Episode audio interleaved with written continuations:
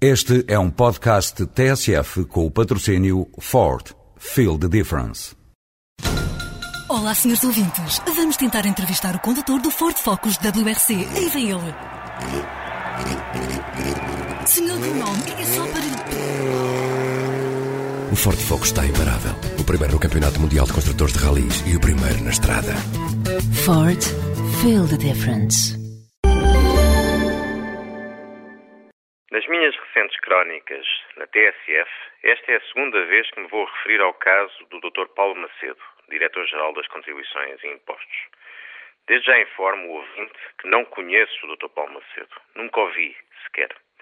E como contribuinte, é com grande e íntima frustração, muitas vezes, que cumpro com todos os pesados impostos e contribuições que o Estado me obriga a pagar.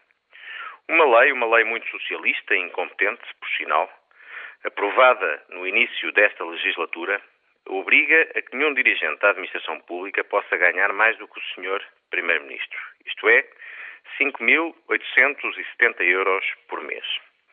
Esta lei, aplicada à letra, fará que o atual Diretor-Geral dos Impostos, com um trabalho assinalável nos últimos anos, para continuar em funções, tenha de abdicar de 75% do seu salário.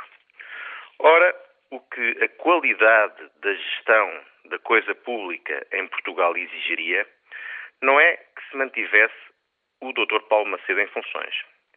É que nas 100 funções de maior responsabilidade da administração pública existissem 100 pessoas com a competência e a experiência prática do Dr. Paulo Macedo que assegurassem eficiência e resultados.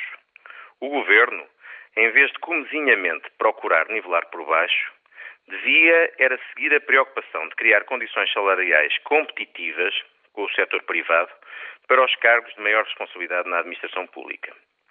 Se este movimento foi possível nas empresas de capitais públicos, veja-se o caso da TAP, da EDP, da Galp, porque não se há de premiar o mérito na alta administração pública. No dia em que Portugal puder dispor de 100 Paulos Macedos nas 100 funções de topo da administração pública, este será um país diferente. Um país, a meu ver,